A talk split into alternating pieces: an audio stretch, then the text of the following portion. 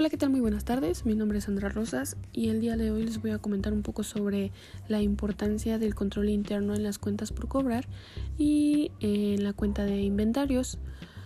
Como bien sabemos, la base de toda empresa comercial es la compra y venta de bienes, y, bienes o servicios. De aquí la importancia del manejo de inventario por parte de la misma. Este manejo contable nos permitirá o permitirá a la empresa mantener el control oportunamente, así como conocer al final del periodo un estado confiable de la situación económica. Es útil mantener los inventarios de las empresas porque se tienen en cuenta eh, la capacidad de predicción con el fin de planear la capacidad y establecer un cronograma de producción.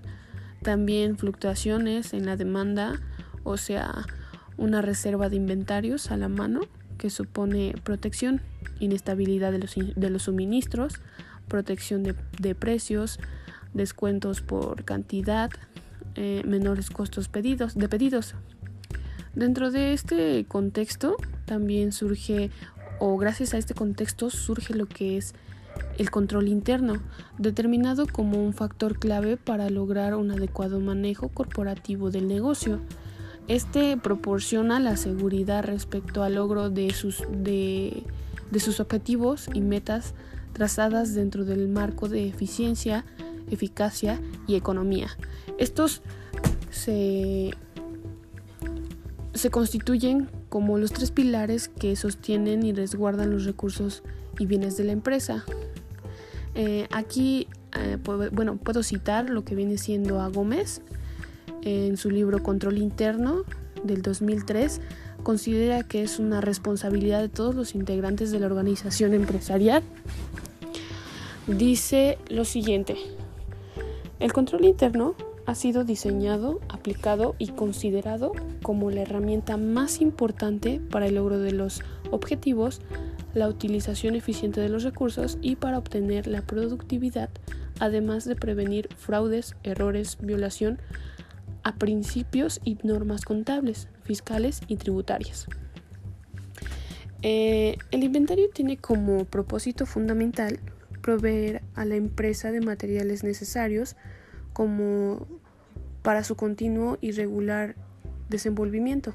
Es decir, el inventario tiene un papel vital, de vital importancia para el funcionamiento acorde y coherente dentro del proceso de producción y de esta forma poder afrontar la demanda. Consecuentemente, el objetivo primordial del control de inventarios es determinar el nivel más económico de inventarios en cuanto a materiales, productos en proceso y productos terminados.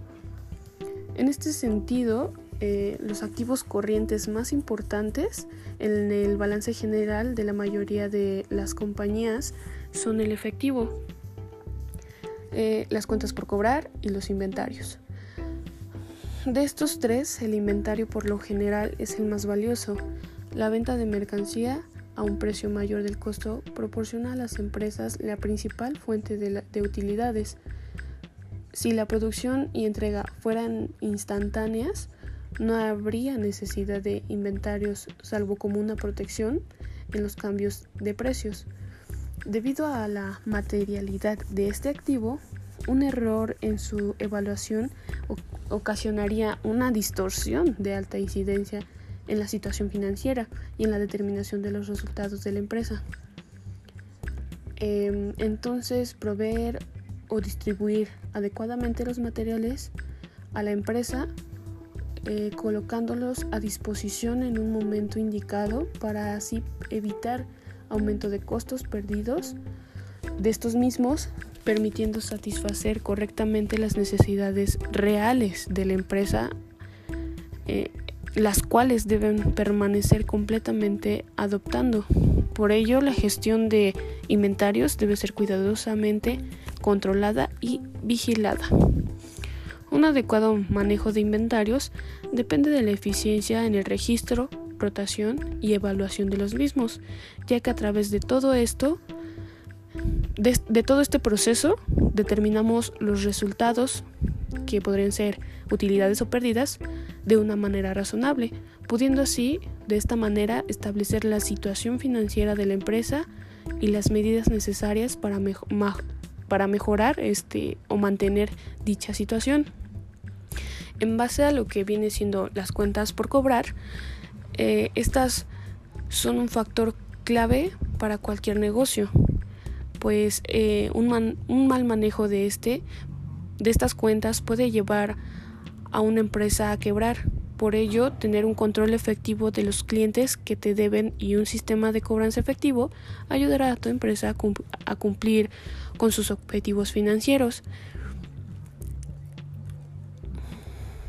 Em, también me gustaría agregar una cita más de lo que viene siendo de Estupiñán es de su libro de, del año 2012, en su página 21. Este plantea que el control eh, eh, es el proceso para determinar lo que se está llevando a cabo, valorización y, si es necesario, aplicando medidas correctivas de manera que la ejecución se desarrolle de acuerdo con lo planteado. En tanto, Mangulán 2004 sostiene que el control interno es la base donde descansan las actividades y operaciones de una empresa, es decir, que las actividades de producción, distribución, financiamiento, administración, entre otras, son regidas por el control interno. El control interno es un proceso realizado por la junta directiva, la gerencia y demás personal de la entidad, basado en el establecimiento de estrategias para toda la empresa, diseñadas para identificar eventos potenciales que puedan afectar a la entidad. Y por último, me gustaría agregar que el manejo contable del inventario permite a la empresa poder ejercer control oportuno sobre él, como también poder contar con una información tanto en cualquier momento como al final del periodo contable real, confiable, transparente de la situación económica de la empresa.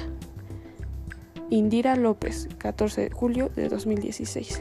Eso sería todo por mi parte. Espero que les sirva de ayuda. Gracias.